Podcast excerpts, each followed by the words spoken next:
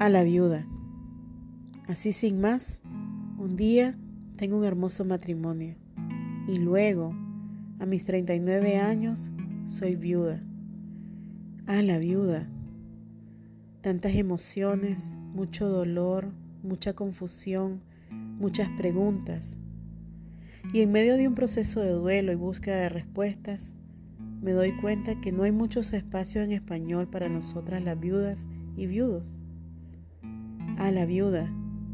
Es una frase muy nicaragüense para expresar sorpresa. Y vaya qué sorpresa que me dio la vida.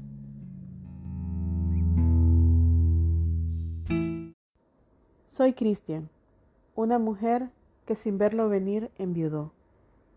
Franklin y yo, mejor conocido como los melones, nos conocimos ya grandecitos, nunca antes casados, pero siempre creyendo que conoceríamos un amor del bueno. Y así fue. Quien nos conoció sabe que no lo digo solo por decir o porque él ya no está aquí. Un poco más de cuatro años casados y tres años de novia. Un esposo maravilloso. Teníamos tantos planes. Esos también se pierden y también se lloran. Franklin y yo éramos hijos únicos y el encontrarnos nos completó de miles maneras. Franklin y mi mamá se hicieron grandes amigos, una conexión muy bonita donde ella adoptó a un nuevo hijo. Para mí era mi mamita, para él su suegrita. Pues todo comenzó un Día de las Madres.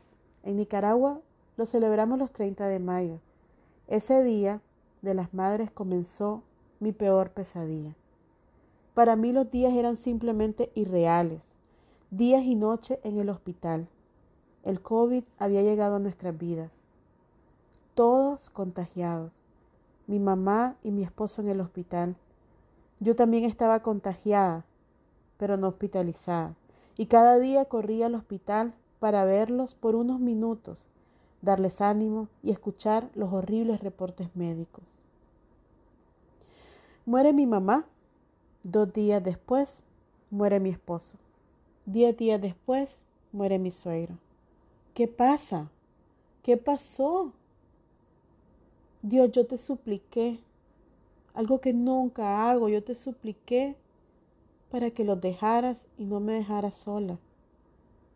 Como de repente ya no está mi mamá, no está mi esposo, mi equipo se ha ido y así sin más, soy viuda a los 39 años.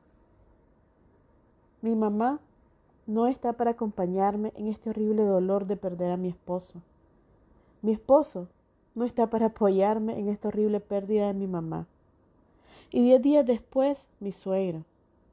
El haber cuidado de él, haberlo ayudado, traía un dolor inexplicable. Cargarlo a él era ver la imagen de mi esposo. Era un dolor que calaba, pero al mismo tiempo no sentía nada. Sentía pero no lograba sentir. Y creo que las que han pasado por algo así me pueden entender. Mis días estaban como en otra línea de tiempo. ¿Era realmente yo? ¿Realmente me pasó a mí? ¿Quién me puede explicar lo que se siente? ¿Es normal lo que siento? ¿Voy a poder amar de nuevo? ¿Qué voy a hacer? ¿Cómo lo voy a hacer? Eran muchas preguntas.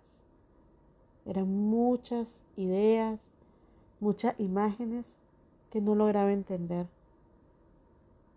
Te invito a que me acompañes en este proceso, este caminar. No estoy aquí para darte respuesta o darte consejería, pero espero que mi experiencia te sirva si estás viviendo algo similar o si estás acompañando a alguien que está viviendo un duelo. Muchas veces no sabemos qué decir, cómo decirlo, cómo acompañar.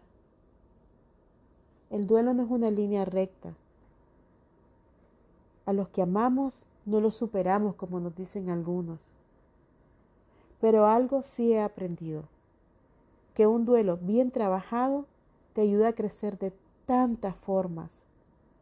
Poco a poco vas viviendo más el amor que el dolor. Espero que te unas en los próximos episodios y podamos caminar juntas, crecer juntas y ayudarnos juntas.